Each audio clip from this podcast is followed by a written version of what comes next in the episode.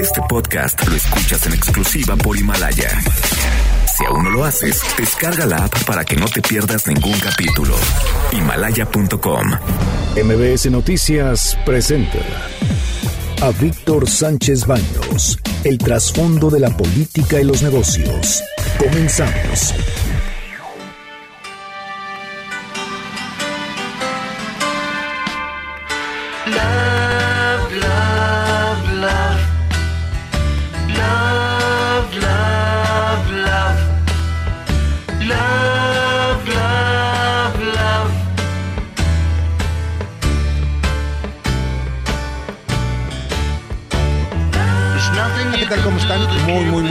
Noches. Les saludo con mucho afecto. Soy Víctor Sánchez Baños en MBS a través de la frecuencia 102.5 de FM desde la Ciudad de México.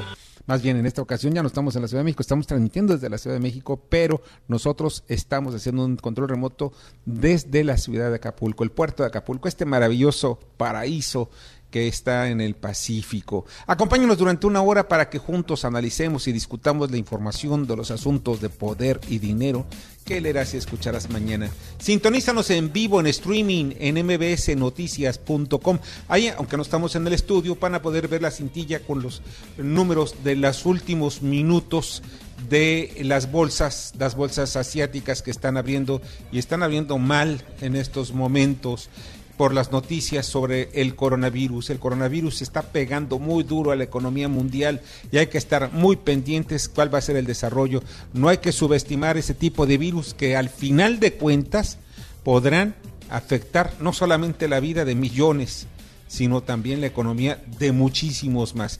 Está conmigo aquí en Acapulco Bernardo Sebastián, ¿cómo estás? Muy bien, disfrutando de este calorcito. Sí, bastante este calor. En la Ciudad de México está haciéndonos el back Carmen Delgadillo. ¿Cómo estás, Carmen? Hola, ¿cómo están? ¿Qué tal el clima? ¿Cómo están ustedes? Bastante calor está haciendo. Bueno, lo que pasa es que venimos de un frío bastante eh, pues pesadito, ¿no? Y aquí estamos apenas haciendo contactos y ya sabes todo lo que van a ser las entrevistas del día.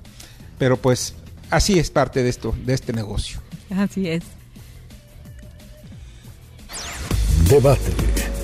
Comunícate. Comenta Víctor Sánchez Baños en MBS, Twitter, arroba B. Sánchez Baños y arroba MBS Noticias. De veras les agradezco muchísimo que estén esta noche con nosotros. Es una noche muy intensa, información de verdad, pues la mayoría desafortunadamente negativa.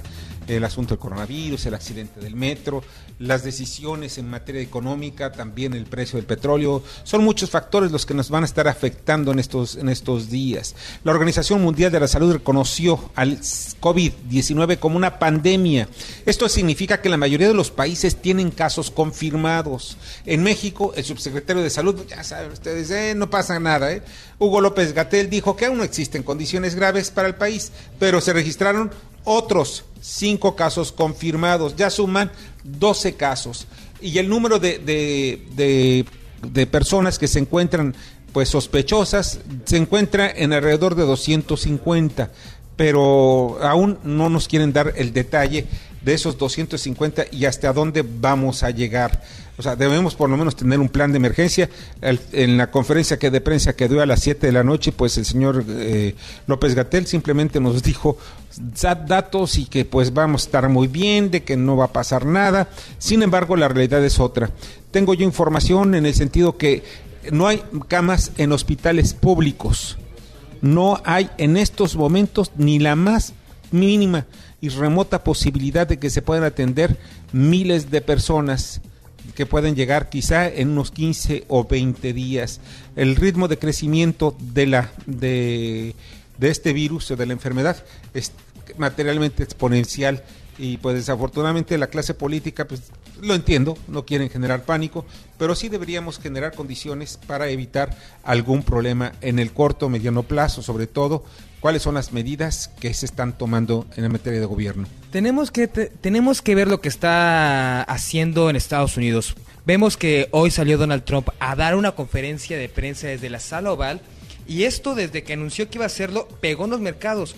Pero ¿cómo ha repercutido en la sociedad?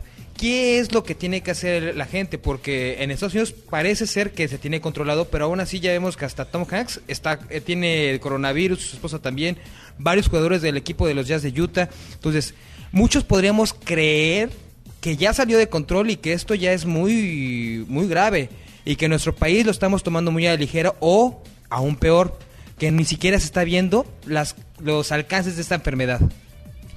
Eso es lo que estamos viendo. Mira, la numeralia son 111.332 casos comprobados. Han muerto 3.879 personas y se han recuperado, eso sí, 62.488.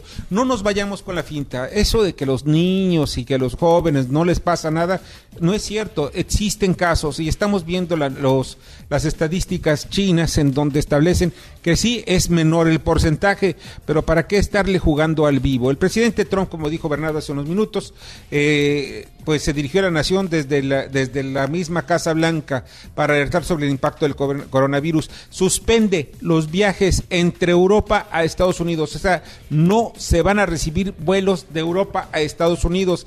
Esto es un impacto muy fuerte porque generalmente estamos hablando de poco más de entre 50 mil a 60 mil personas que viajan de Europa a Estados Unidos o América y la puerta de entrada es precisamente la Unión Americana. Toman medidas drásticas, son medidas muy drásticas para evitar contagios y muertes por las pandemias. Pero esto expone, esto expone a los mexicanos, porque si Estados Unidos suspende sus vuelos a Europa, mucha gente que viaje de Europa a América va a usar a México, Guadalajara o Tijuana para hacer un puente a Estados Unidos. Independientemente de que se cancelen los viajes a Europa, sigue poniéndose vulnerable la seguridad de nuestro país. Sí, así es, y pues no vemos, de eso no quiso hablar. Lo veo como una, una oportunidad el señor Hugo López Gatel. Ah, pues qué buena oportunidad, pero es una oportunidad turística. Pero pues la verdad de las cosas es de que yo supe que pues ahí hubo una reunión con el presidente eh, Andrés Manuel López Obrador y parte de los miembros de su gabinete para tocar el tema de la pandemia el día de hoy, pero desafortunadamente no sabemos mayor mayores medidas. Lo único que sabemos es que la Secretaría de Hacienda tiene recursos disponibles para atender este problema. Las medidas que se tomen hoy son para un mejor mañana, eso fue lo que dijo Trump.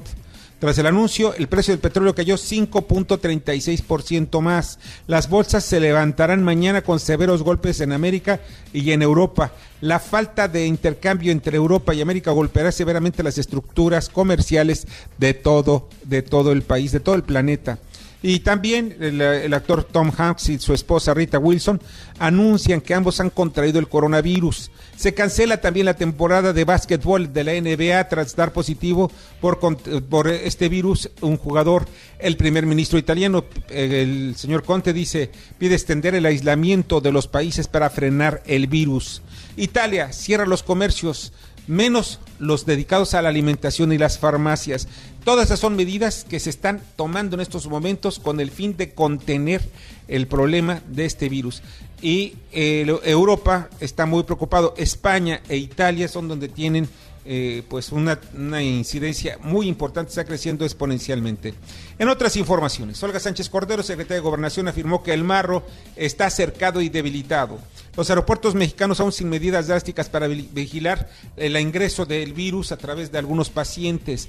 El día de ayer, día de antier, perdón, al Italia, eh, llegó el vuelo de Italia a México y desafortunadamente dos personas resultaron con con temperatura. Ellos acudieron ante las autoridades para avisar, pero les hicieron pruebas, eso fue lo que dijeron. La primera prueba dicen que no tenían coronavirus, pero eh, el día de hoy pues simplemente dicen que pues van a seguir pues bajo vigilancia. Tras acusaciones, el presidente López Obrador de colocar micrófonos en oficinas de los grupos parlamentarios, fundamentalmente del Senado, en el, perdón, de, del PAN en el Senado, el que el senador Manuel Gómez Morín dijo, se deslindó y dijo, yo no tengo nada que ver y no es cierto, yo no puse ningún micrófono en el Senado. Por eso que dicen los de Morena que pues ellos habían colocado este, este asunto de, de los micrófonos, que son muy obvios. Si ustedes los ven, bueno, o eran muy, muy malos los espías o simplemente se dedicaron a, pues, a gastarse el dinero que les dieron y les tomaron el pelo. Estas, estas son las expresiones y las historias de hoy. Estos son los audios de lo ocurrido la noche del martes pasado en la estación del metro Tacubaya. Tranquilo, tranquilo, tranquilo.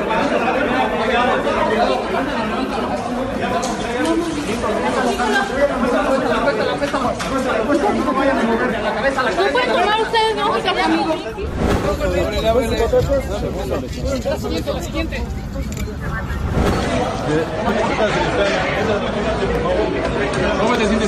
no, yo estoy bien. alrededor de Yo las voy a casa hasta el rato. 23.35 horas, un, en alrededor de las 23.35 horas, un tren se quedó sin frenos y pues en una pendiente se regresó y aplastó otro tren que estaba en espera en la, estu- en la estación de Tacubaya. Miren ustedes, toda la información que recabé en el transcurso de la mañana me hace indicar dos cosas.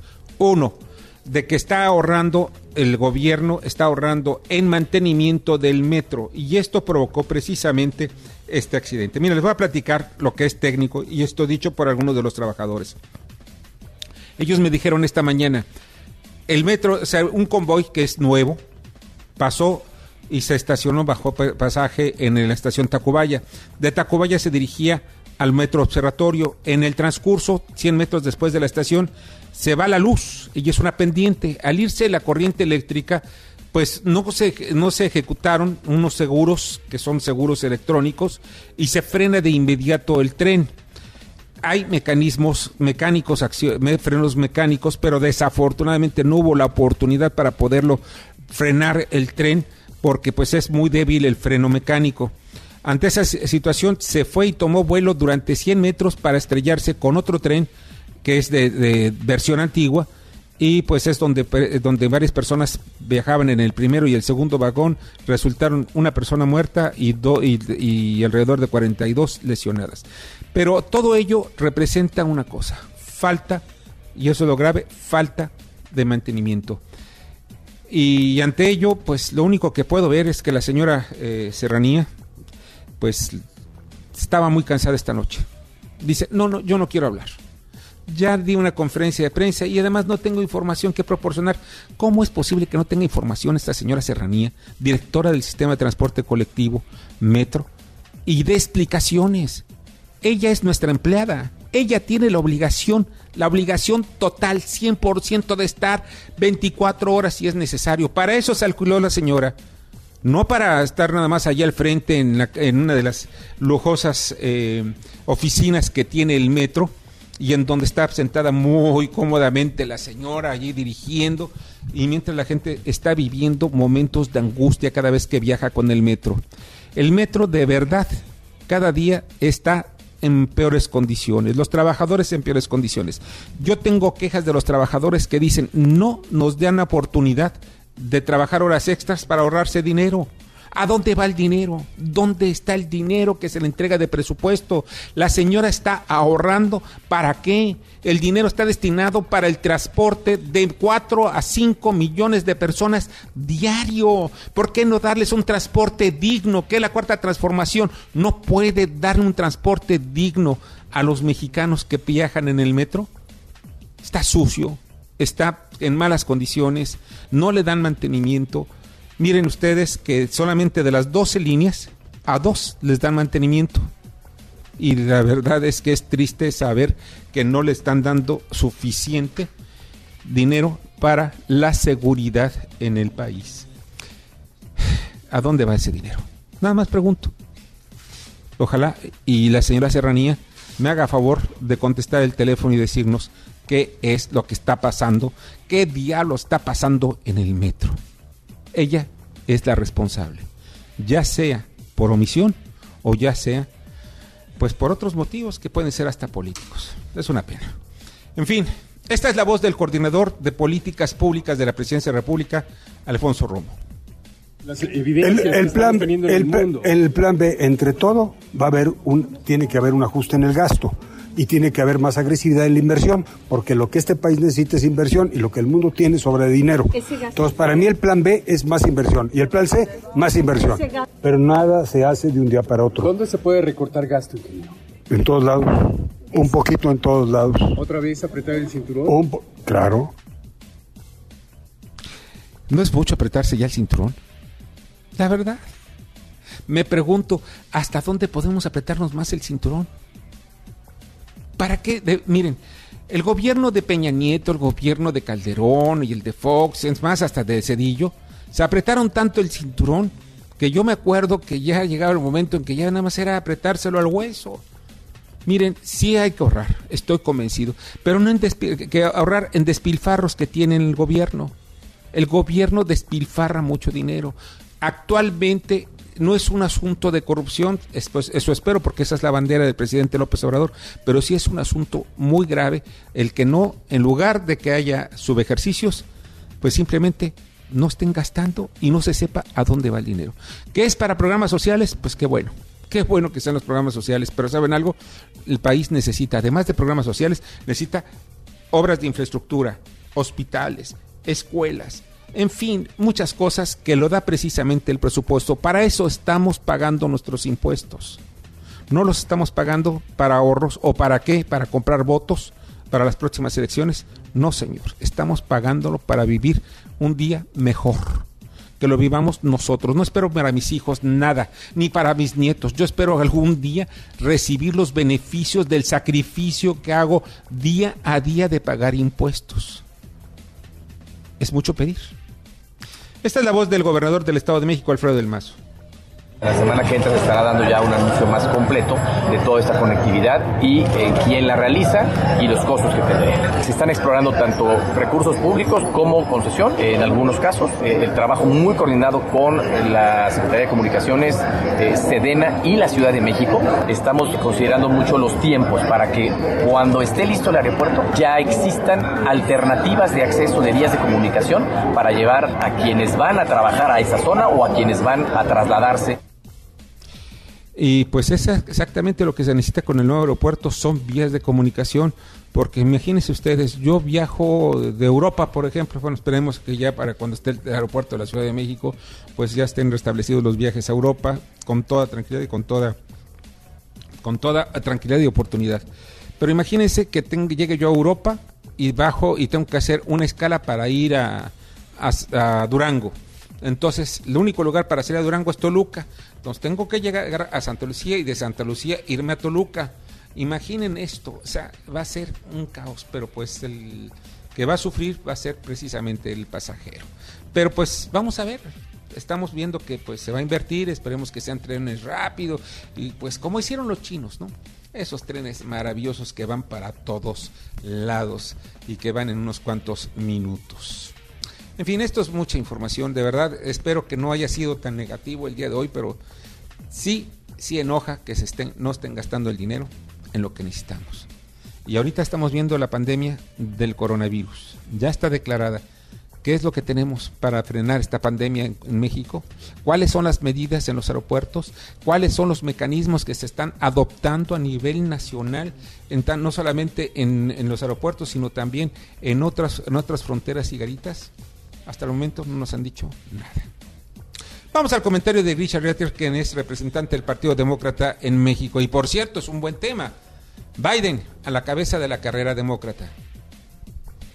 Muy buenas noches, Grisha, aquí con los demócratas abroad en Ciudad de México. Pues estamos en medio de una contienda electoral que parecía que iba a ser mucho más peleada entre Biden y Bernie. Pero qué gran diferencia hace un par de días. Biden pasó de ser hace 10 días prácticamente el último candidato en la lista de popularidad a ser prácticamente el ganador de las primarias y salvo algún evento inesperado, el candidato frente a Trump en las elecciones federales de noviembre. Los temas que nos tienen aún un poco en ascuas son el hecho que California sigue contando sus votos, esto ya a más de una semana del Super Tuesday en donde 14 estados llevaron a cabo sus primarias. Biden sigue cerrando su porcentaje y se acerca más y más a quien sigue siendo el ganador en ese estado en teoría, pero con un margen mucho menor del esperado. Más aún, Elizabeth Warren no ha expresado apoyo por ningún candidato, siendo que su opción obvia debería ser Sanders. El hecho que no lo haya hecho denota un obvio pesimismo de su parte sobre las posibilidades del candidato socialista, lo cual solo refuerza la expectativa generalizada de que Biden será sin duda el candidato elegido. Finalmente se habla de que el coronavirus podría ser el huracán Katrina de Donald Trump, trayéndole la misma miseria y tropiezos que el huracán en su momento le trajo a George W. Bush.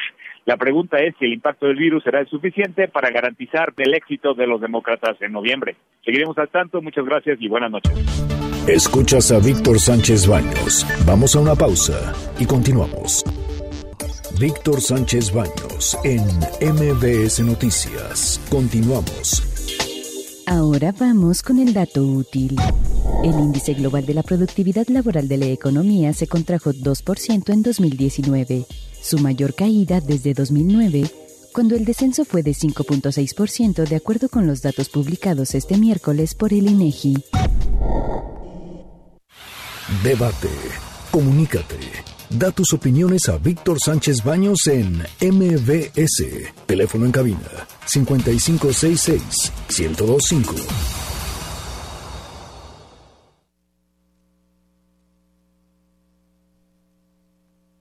Sí, y pues estamos en Acapulco, en un día previo, pues mañana inicia la 83 Convención Bancaria, bajo el lema La prosperidad para todos en la era digital. Se llevará a cabo mañana y pasado mañana. El viernes está programada la, programada la presencia del presidente Andrés Manuel López Obrador y varios miembros de su gabinete, entre ellos el, el gobernador del Banco de México, Alejandro Díaz de León, el secretario de Hacienda, Arturo Herrera, el presidente de la Comisión Bancaria de Valores, Adalberto Palma, así como el gobernador del estado, Héctor Astudillo. Hay varios, varios eh, eh, más temas, sobre todo cómo se incursiona en esta era digital, precisamente la banca.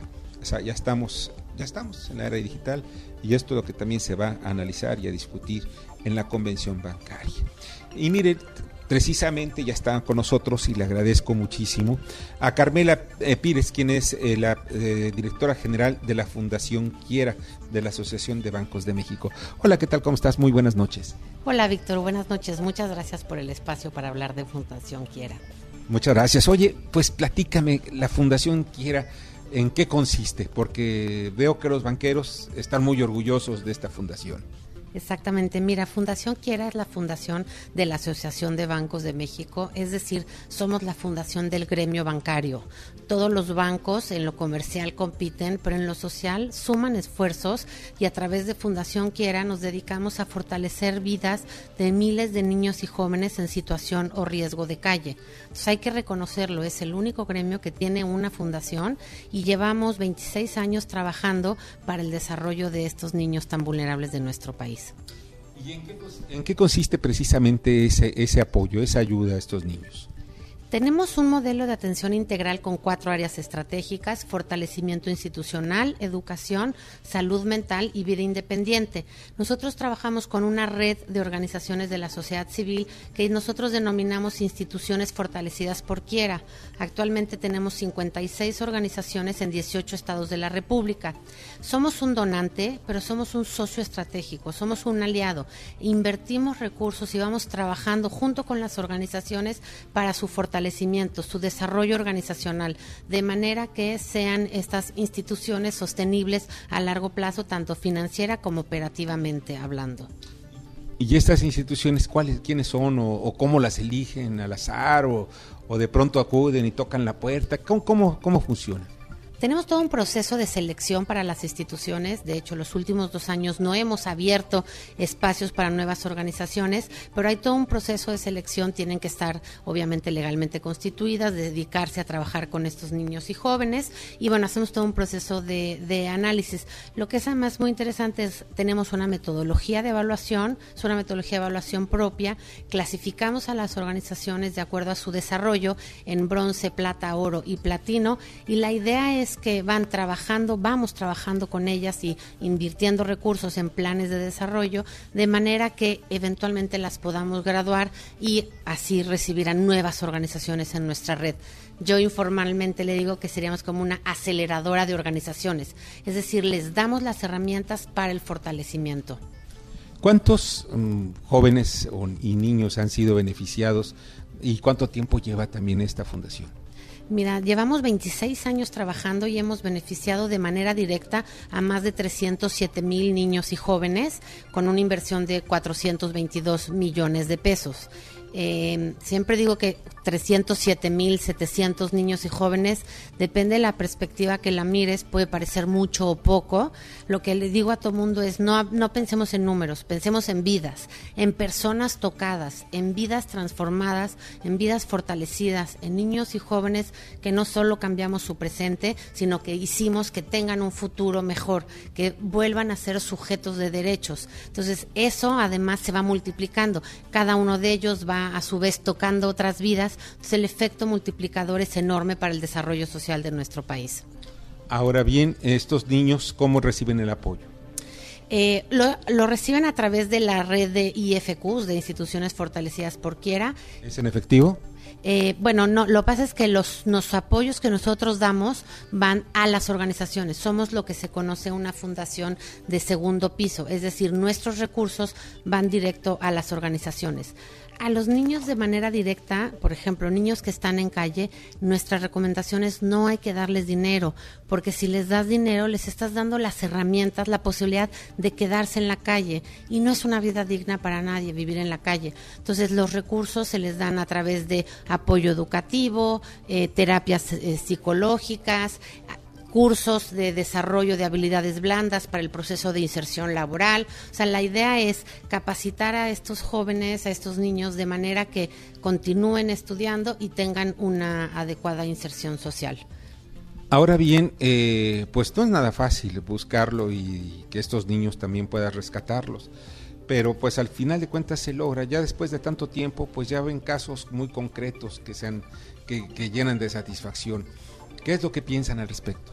A ver, casos de éxito tenemos muchísimos y tenemos además muchos con nombre y apellido, pero algo que a mí me gusta recalcar es eh, éxitos son muchos, o sea, no un éxito no es necesariamente alguien que logró algo maravilloso. Cada día que un niño vive en un entorno libre de violencia, en un entorno seguro, que no consume sustancias, cada uno de estos hechos son éxitos. Entonces, historias de éxito como el tradicional tenemos muchos, pero además trabajamos para que todos los días todos los niños tengan éxitos en su vida. Y, por ejemplo, si yo quiero, tengo una organización donde quisiera ver también el apoyo de la Fundación Quiera, ¿qué tengo que hacer? Les invito a seguirnos en redes sociales. Estamos como Fundación Quiera en Facebook y Twitter y en Instagram.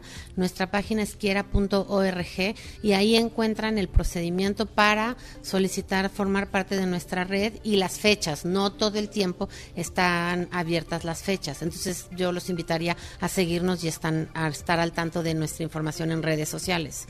Oye, Carmela, no sabes cuánto agradezco que hayas estado esta noche con nosotros. Muchísimas gracias. Gracias por el espacio para hablar de Fundación Quiera. No, pues que son ese tipo de fundaciones que da gusto hablar de ellas, porque son formativas y es de lo que debemos estar orgullosos en nuestra sociedad, en aquellos que dan y precisamente para salvar a los que menos, de verdad menos tienen, eh, en fin. Muchas gracias. Muchísimas gracias, buenas noches. Vamos al resumen. Muchas gracias, Carmen, Carmela. Te agradezco muchísimo, Carmela Pires, quien es directora general de la Fundación Quiera. Muy buenas noches, gracias. Y vamos a las 10 antes de las 10 con Carmen Delgadillo. El Mencho. Estados Unidos ofrece 10 millones de dólares por Nemesio Ceguera y hoy en un operativo simultáneo en varias ciudades arrestó a 600 personas. En México, la unidad de inteligencia financiera bloqueó seis empresas y a cinco personas físicas relacionadas también con el cártel Jalisco. El Marro. La secretaria de Gobernación, Olga Sánchez Cordero, aseguró que José Antonio Yepes se encuentra debilitado junto con su estructura criminal y se siente cercado. Pemex. La CNDH denunció que Pemex se niega a dar información sobre la localización de los pacientes afectados por la aplicación de heparina contaminada. Rosario Robles. Un juez le negó copias de las más de 20 carpetas de investigación iniciadas por los presuntos desvíos de la llamada estafa maestra. Ventanilla única. Para simplificar trámites a constructores y reducir el tiempo de respuesta a solo dos años en la Ciudad de México. Ackerman. La Sala Superior del Tribunal Electoral confirmó que el investigador es elegible para ser integrante del Comité Técnico de Evaluación para la elección de consejeros del INE. Corrupción. La secretaria de la Función Pública, Irma Heréndira Sandoval, aseguró que ello tenía paralizado al gobierno, pero eso ya se está revirtiendo. Micrófonos. La Junta de Coordinación Política del Senado revisará todas las instalaciones de la Cámara Alta a fin de quitar cualquier equipo que se encuentre en desuso. Luz del mundo. Un juez federal le negó el amparo contra el bloqueo de sus cuentas bancarias luego de la detención de su dirigente Nazón Joaquín García. Porfirio. El diputado federal de Morena, Porfirio Muñoz Ledo, afirmó que a él nadie lo ningunea y si alguien se quiere ir de ese partido, está en libertad de hacerlo porque él no tiene previsto tomar esa decisión. Pues muchas gracias, te agradezco muchísimo, Carmen, que esta, eh, este resumen. De nada. Pásala muy bien. Buenas y vamos con Luis Miguel Martínez Ansúrez y su comentario. Ah, no, no está en la línea Luis Miguel. Está James Salazar. Vamos con James Salazar en su análisis económico y financiero de Cibanco. ¿Me escuchan? Gracias, Víctor. Pues nuevamente la, incertidumbre fue la protagonista de, los mercados financieros globales. Habíamos visto eh, inicialmente en las primeras horas de la jornada, eh, la mayoría cotizaba en signo positivo y poco a poco fueron borrando las, ganancias para terminar la mayoría con caídas significativas. ¿no? Lo, lo que hemos estado viendo es a políticos y a banqueros centrales haciendo anuncios o de- declaraciones de medidas para tratar de contener el impacto negativo que pueda tener el, el COVID-19. ¿no? Pero a pesar de ello, todavía ha sido insuficiente para reanimar las, inversiones o reducir por completo la versión al riesgo y recuperar la confianza de- del inversionista. Tampoco ayudó que a media jornada la Organización Mundial de la Salud eh, finalmente se pronunció de- para nombrar la, propagación del, del COVID-19 como una pandemia global. En sentido estricto no, no cambia la- el, escenario, no es que ahora estamos en una situación mucho más, más grave de lo, de lo que ellos mismos evaluaban, pero más bien le sirve a, a la propia OMS para activar ciertos protocolos que internamente eh, tienen que llevar a cabo, ¿no? Y sobre todo enfocados a mayor apoyo técnico a los países, este, conferencias, transferencia de, de recursos humanos, a, sobre todo a países en desarrollo. Entonces, en ese sentido es que implica la definición de, de pandemia. El problema es que los inversionistas, no lejos de, de tomarlo de esa manera, pues lo ven como, como algo todavía mucho, mucho más serio, ¿no? Y esto se terminó incidiendo en, lo- en los mercados financieros, pues, cargándose hacia el lado negativo. Está tan nervioso y tan, tan incierto el- el inversionista que, a diferencia de lo que sucedió la semana pasada con, con los resultados de las elecciones primarias del Partido Demócrata en Estados Unidos con el llamado supermartes, pues ahora que se repitió un escenario parecido o similar en el que Joe Biden prácticamente arrasó en, bueno, ganó cuatro de seis estados y se encamina rumbo a ser el candidato del Partido Demócrata, las bolsas, incluso en Estados Unidos, no reaccionaron a, a ese tema, a pesar de que a Biden se le ve como el favorito de los mercados en términos comparativos contra Bernie Sanders, a quien lo ven como más restrictivo o menos amigable para los mercados financieros. Entonces, las cosas están todavía muy complicadas, el inversionista sigue viendo que todavía no pasa lo peor del COVID, incluso todavía para abril pudiera estar alcanzándose en el mejor de los escenarios el- un pico, entonces mientras eso siga, pues va, va a continuar esta oleada de ventas de activos considerados de mayor riesgo. Incluso el precio del petróleo, que ayer había tenido una jornada positiva, pues ahora vuelve al terreno negativo. Eh, la retórica entre Arabia Saudita y Rusia se ha intensificado. Y lo último que, que hemos escuchado es Arabia Saudita pidiéndole a su empresa petrolera pues, que incremente de forma significativa los niveles de, de producción.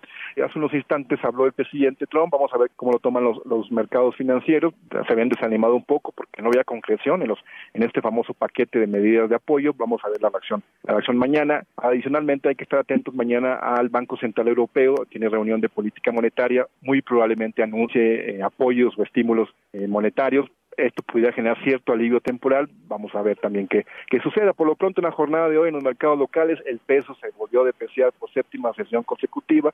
Por momentos eh, lo vimos en el mercado del mayoreo, en el interbancario en 21.50. Por su parte, la, bolsa de valores también cayó un poco menos que los índices norteamericanos, que en promedio cayeron o bajaron cerca de 5%, pero ya el mercado bursátil mexicano se ubica en niveles que tenía en marzo de 2014.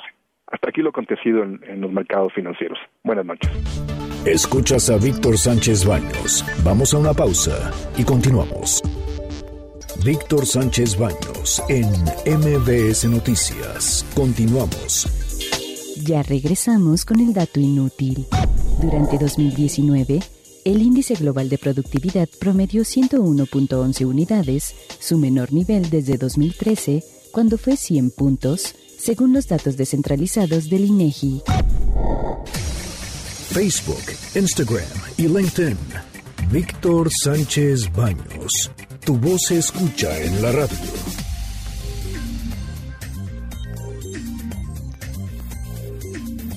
Muchas, muchas, muchas gracias por continuar con nosotros esta noche en MBS. Estamos transmitiendo desde Acapulco, Guerrero, donde el día de mañana inician ya las actividades desde muy temprano de la convención, la 83 convención bancaria. Muchos temas se van a tratar aquí y eh, lo que existe es mucha pues eh, está la expectativa de la, que vaya a comentar el presidente Andrés Manuel López Obrador precisamente el viernes por la tarde en que la clausura. Y vamos a la responsabilidad social corporativa. Kimberly Zafra, adelante. Gracias, Víctor. Muy buena noche. Te comparto que CI Banco, liderado por Mario Maciel, lanzó su CI Cash Pink, una tarjeta con causa. El banco aportará 10 dólares por cada tarjeta adquirida en cualquiera de sus sucursales a nivel nacional a la Fundación Alma y el Centro Médico Siglo XXI. CI Cash Pink se une a la familia de tarjetas multicurrency CI Banco, plásticos recargables con saldos independientes en cinco divisas diferentes dólar americano, euro, libra esterlina, yen y dólar canadiense, lo que evita la conversión por tipo de cambio al momento de usarla en viajes y gastos en el extranjero. Hasta aquí la responsabilidad social corporativa, Víctor. Gracias y que tengan muy buena noche. Kimberly, te agradezco infinitamente, muchas gracias y buena noche. Y ya está en la línea telefónica, le agradezco muchísimo a Jorge Baruch Díaz Ramírez, quien es el director de la Clínica de Atención Preventiva del Viajero. Es académico también de la Facultad de Medicina de la UNAM. Jorge, ¿cómo estás? Muy buenas noches. ¿Qué tal? Buenas noches, Víctor. Saludos al auditorio. Gracias. Oye, ¿qué significa el hecho de que nos ya, ya, ya nombraron o lo calificaron eh, como pandemia al COVID-19? ¿Esto qué implicaciones tiene? Bueno, tiene implicaciones con respecto a que, bueno, la OMS ya ha declarado eh, que esta es una pandemia, entonces está, está previendo que habrá transmisión en todo el mundo de este SARS-CoV-2 que genera el COVID-19 con afectación sostenida a la comunidad. Entonces, esta, esto insta a todos los países miembros de la Organización Mundial de la Salud a llevar a cabo los protocolos eh, correspondientes con una pandemia. ¿Y a qué se refiere un protocolo correspondiente a una pandemia? Bueno, en primer lugar, pues se tiene que referir a cinco principios básicos, eh, que uno es responsabilidad compartida con toda la sociedad para hacer frente a este a esta pandemia.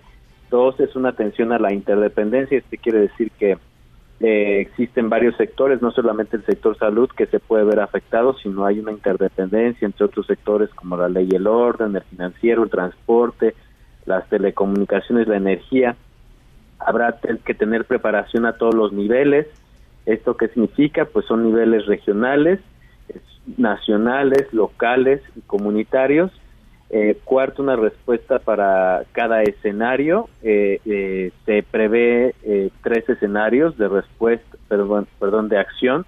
Uno es el, escenario de preparación, otro es el, escenario de respuesta ante, digamos que el brote nacional, y otro es un escenario de recuperación.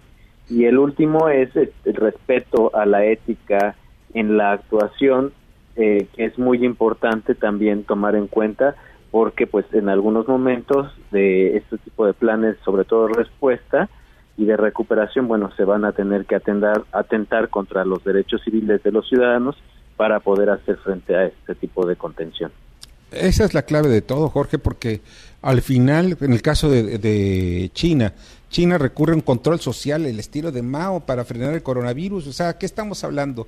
Desde medidas que van, primero, las garantías, las garantías y los derechos humanos pasan a un segundo término porque está en riesgo mm, la vida de millones de personas. Entonces esto implica también que pues algunos lo vean como un peligro, ¿no? Exactamente. Bueno, en, en este sentido, afortunadamente, eh, México en este momento no ha sido del epicentro de esta de esta epidemia, actualmente pandemia, pero eh, bueno, ha tenido tiempo para hacer eh, un plan de preparación a diferencia de, aquel tiempo de influenza H1N1 en el 2009, en donde prácticamente el periodo de preparación fue pues muy corto y pasamos luego o inmediatamente a la respuesta.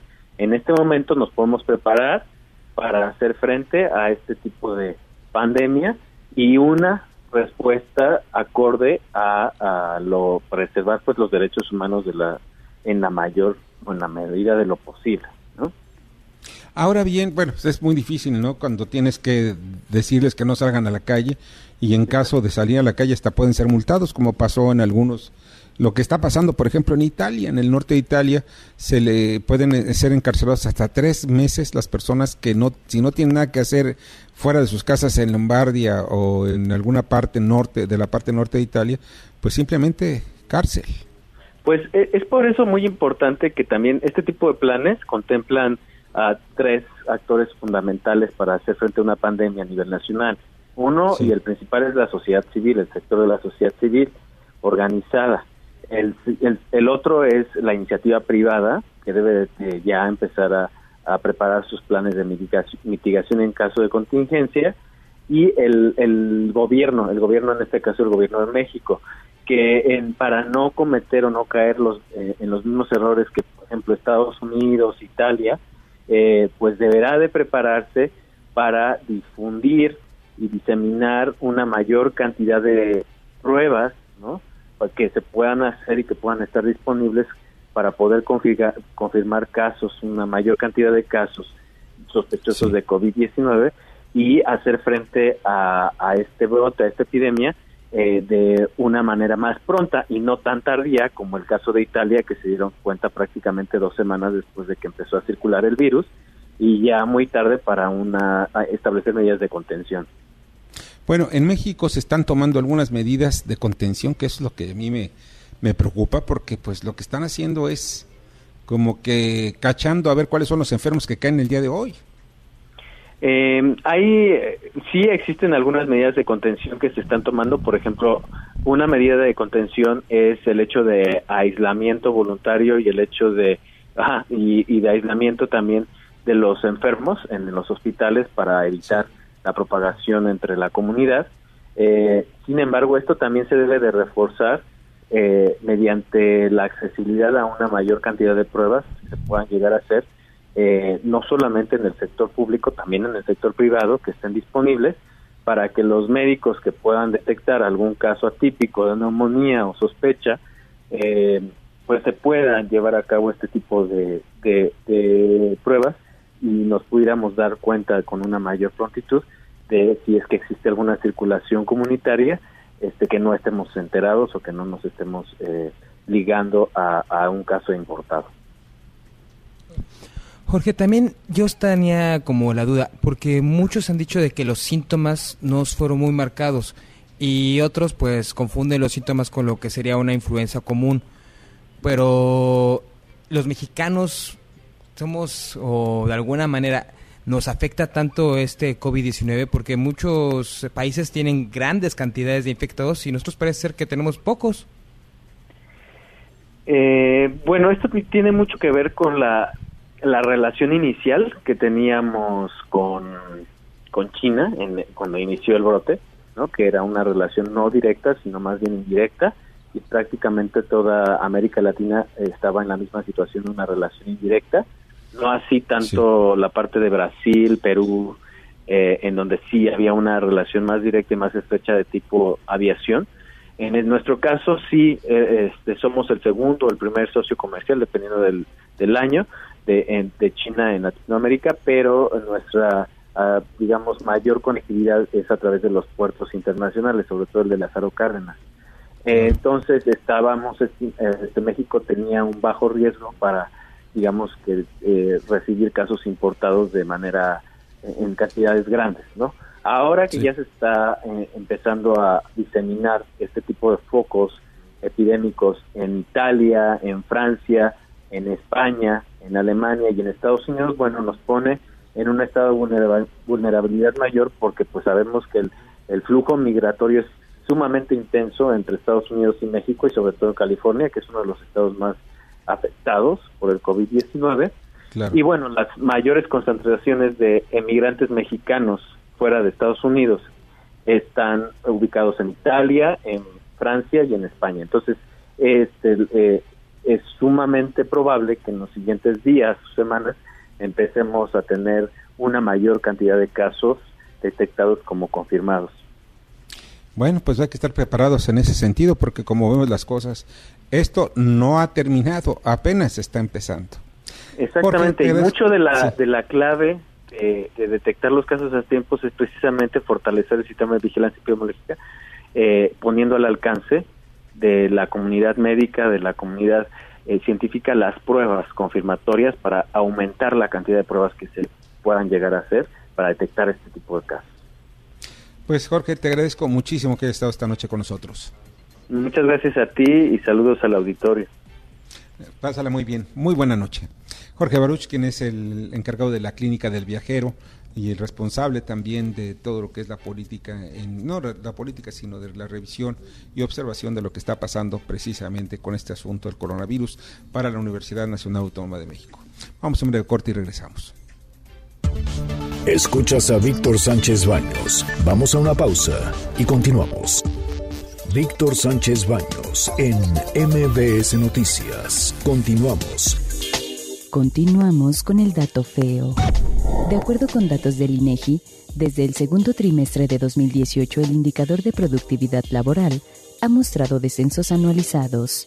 Esto no ocurría desde hace una década, cuando entre el primer trimestre de 2008 y el cuarto trimestre de 2009 retrocedió. Debate.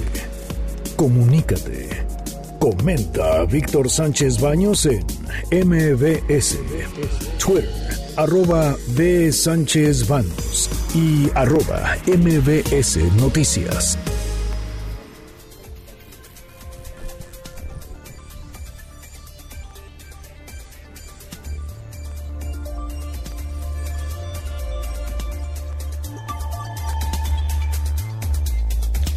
Muchas, muchas, muchas gracias que continúen con nosotros en MBS y rápidamente les informo que miren ustedes darse el anuncio de Trump en que los vuelos o los viajes de Estados Unidos, perdón, de Europa a Estados Unidos están suspendidos por 30 días, salvo los que vienen del Reino Unido. El peso está en 21.87 y en estos momentos se estima que el día de mañana puede abrir hasta en 22 pesos, o sea, nos está pegando precisamente en donde más nos duele. Vamos a las columnas político-financieras que leerán ustedes en los periódicos diarios del día de mañana. Eh, vamos con Julio Brito. Adelante, Julio. El jefe de la oficina de la presidencia de la República, Alfonso Romo, dijo que estamos en una emergencia porque el mundo está muy complicado y el gabinete económico está considerando un plan B que tiene que ver con un ajuste en el gasto. Sin embargo, parece ser que el secretario de Hacienda, Arturo Herrera, piensa de manera diferente e indicó que no habrá recortes, sino que se echará mano de diferentes instrumentos como es el Fondo de Estabilización Fiscal. Esto y otros temas en nuestra columna Riesgos y Rendimientos que publicamos todos los días en el periódico La Crónica de hoy. Muchas gracias, Julio. Arturo Dam. Víctor, escuchas cómo están ustedes? Muy buenas noches. El día de mañana en mi columna Pesos y Contrapesos en el diario La Razón analizo la relación que existe entre Andrés Manuel López Obrador y el Estado de Chueco, hay que decirlo muy claro, el Estado de Chueco, sobre todo en lo que tiene que ver con la economía. Mañana, pesos y contrapesos en el diario La Razón. Gracias, Arturo. Adrián Trejo. Estados Unidos anunció que suspenderán todos los vuelos de Europa a Estados Unidos para intentar frenar la pandemia de coronavirus en el país. El Salvador decretó una cuarentena de 21 días para todo el país, a pesar de que no tienen un solo caso comprobado. En México ya se han detectado casos, pero el gobierno insiste en que no se trata todavía de una necesidad para que pudiéramos tomar acciones más extremas para evitar el contagio. La pregunta es si sabemos ciertamente cuántos son los contagios porque en los aeropuertos no hay unos controles como deberían de verse hecho y como sí se ven en otros países. De esto le platicamos en la revista del Poder mañana. Que tengan ustedes buenas noches. Buenas noches, Adrián. Paco Rodríguez. Te comento ahora que están los diputados llevando al plano constitucional los programas sociales de López Obrador. La gran pregunta es, durante tres décadas, ¿para qué han servido los programas sociales? La verdad es que se piensa que son para cortar la brecha entre sectores sociales, pero realmente para lo que han servido, al menos en las últimas tres décadas que son los que llevan en vigor, es para el clientelismo político. Eso te platico más mañana en www.indicepolitico.com. Mientras tanto, Víctor, como siempre, buenas gracias, muchas, muchas noches. Muchas gracias y muchas noches también para ti, Paco Rodríguez. Lila Arellano. Víctor, buenas noches. Pues empiezan a notarse los estragos de no presentar, por no contar, con un plan real de desarrollo nacional. Van acumulándose todos los males se heredaron además de los propios de una agenda en medio de una crisis económica tan complicada como la actual. De esto y más hablamos en Estado de los Estados de su servidora Lilia Arellano, que está en las redes sociales y en los diarios del interior del país. Muchas gracias Lilia, Lilia te agradezco infinitamente y también se encuentra ya eh, ya con nosotros, eh, perdón porque se nos ahorita se me se nos fue internet, pero eh, quién sigue mi querido Jorge? Rogelio Varela, adelante Rogelio. Muchas gracias Víctor, buenas noches a todos. Los mineros productores de carbón en Coahuila sufren por la falta de compras por parte de la Comisión Federal de Electricidad. Mañana en corporativo en el Heraldo de México. Muchas gracias, te agradezco muchísimo. Eh, Darío Celis. Mañana en la columna La Cuarta Transformación del periódico El Financiero vamos a mencionarle los cinco aspirantes ya identificados y evaluados por la 4T que pudieran asumir la presidencia o más que la presidencia, la Secretaría General del Sindicato Petrolero en sustitución de Carlos Romero de Champs. Esto vamos a platicar mañana en la columna La Cuarta Transformación del periódico El Financiero. Buenas noches. Buenas noches, Darío, te agradezco muchísimo. Mauricio Flores. ¿Qué tal, Víctor? ¿Cómo están, amigos? Todos muy buenas noches. Mauricio Flores, gente detrás del dinero. Mañana, periódico La Razón. Algo que no es nuevo, pero que se está poniendo cada vez más feo. Es decir, la operatividad del Aeropuerto Internacional de la Ciudad de México, que está llegando a niveles riesgosos de operación, de acuerdo a expertos aeroportuarios. Pero quiere saber los detalles de cuánto tiempo se tiene usted que esperar en pista para que el avión despegue, si es que algún día despegue. Bueno, pues hay gente detrás del dinero, periódico La Razón. Muchas gracias, Mauricio, te agradezco muchísimo. Y miren, el China, entre las medidas más importantes para contener el coronavirus, fíjense que están varias, varias acciones que son las que le están dando resultado. Ya está disminuyendo a comparación del resto del mundo el número de infectados en China y son medidas muy drásticas, son medidas, al estilo Mao Zedong está con ejemplo combatiéndolo. Si usted, si viven, las muchas personas viven en muchos eh, conjuntos habitacionales, estas personas reciben un pequeño pase escolar con el cual se va controlando la frecuencia con lo que los estas personas, residentes de esas casas, salen de los edificios de departamentos a los cuales les está prohibido la entrada a sus propios inquilinos si vienen de otra ciudad. En las estaciones de tren se, se, impide que las personas entren a las ciudades si no pueden probar que, que trabajan o viven en ese lugar. En las zonas más en las zonas rurales han bloqueado las aldeas con vehículos y tiendas de campaña.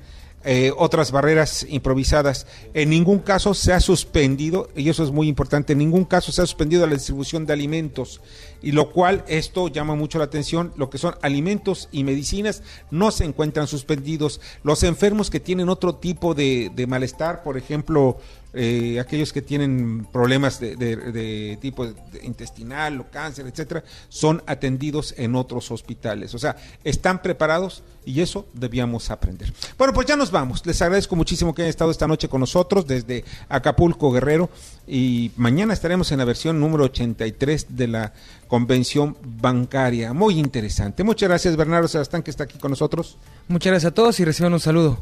Y allá en el estudio le agradezco muchísimo a Carmen Delgadillo, pues que nos haya apoyado y esté en, precisamente haciéndonos, eh, pues cuidando la espalda allá precisamente con de la mano con Fernando Moxuma. Fernando, muchas gracias, pásala muy bien. En la producción Jorge Romero, en la información Carmen Delgadillo, en la redacción Fernando Moxuma, en los controles Héctor Zavala. Yo deseo que pasen una noche extraordinaria. Las opiniones vertidas en este programa son única y exclusivamente de estricta responsabilidad de quien las expresa. MBS Noticias presentó a Víctor Sánchez Baños, el trasfondo de la política y los negocios. Este podcast lo escuchas en exclusiva por Himalaya. Si aún no lo haces, descarga la app para que no te pierdas ningún capítulo. Himalaya.com